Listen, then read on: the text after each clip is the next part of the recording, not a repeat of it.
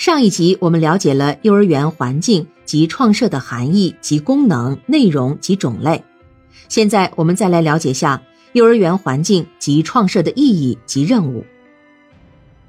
幼儿园环境设置的真正意义在于利用环境进行教育，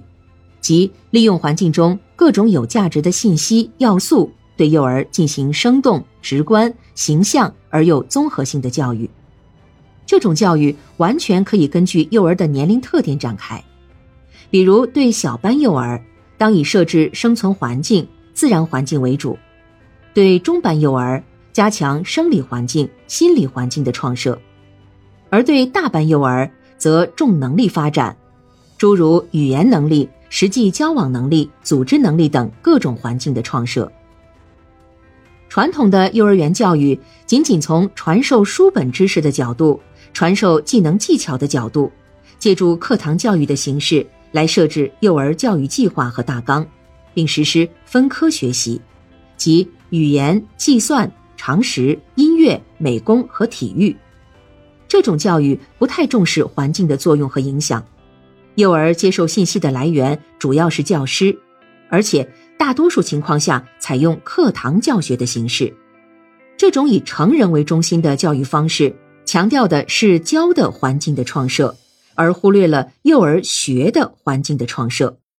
不考虑幼儿的认知特点和身心发展规律，不适合幼儿认知发展规律。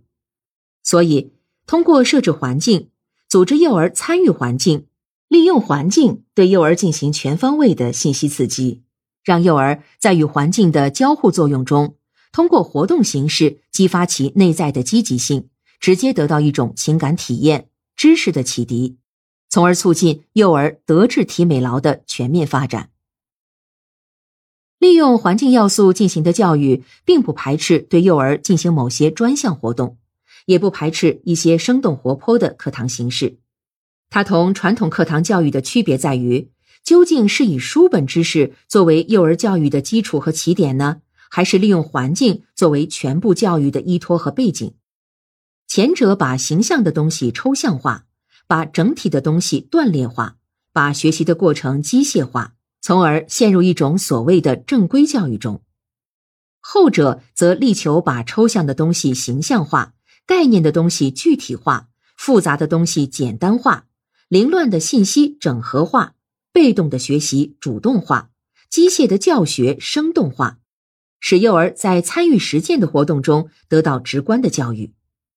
正因为如此，幼儿园环境的创设对幼儿教育来说具有特别重要的意义。